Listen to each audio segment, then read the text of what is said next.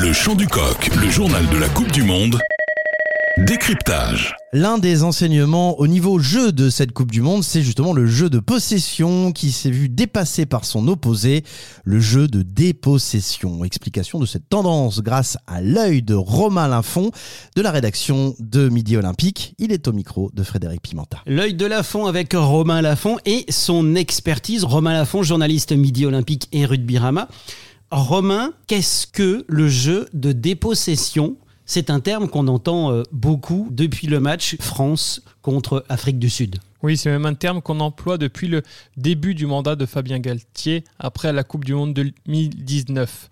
C'est tout simplement un terme qui consiste à laisser le ballon à l'adversaire pour défendre, pour presser, pour ensuite récupérer le ballon dans des conditions un peu dans, dans le désordre où là, les joueurs français excellent. Mais alors, c'est la tactique de l'équipe de France en général. Exactement, oui. Depuis la prise de fonction de, Fabien Galtier, comme on le disait, c'est une des bases de ce jeu français. Contre l'Afrique du Sud, le jeu de dépossession, on a été pris à notre propre piège. Exactement, car on s'est retrouvé dans un jeu de possession, car on a eu plus le ballon que les Sud-Africains. Et finalement, on, a échoué face à eux, comme on avait échoué face à l'Écosse, où on avait déjà eu plus le ballon que les Écossais.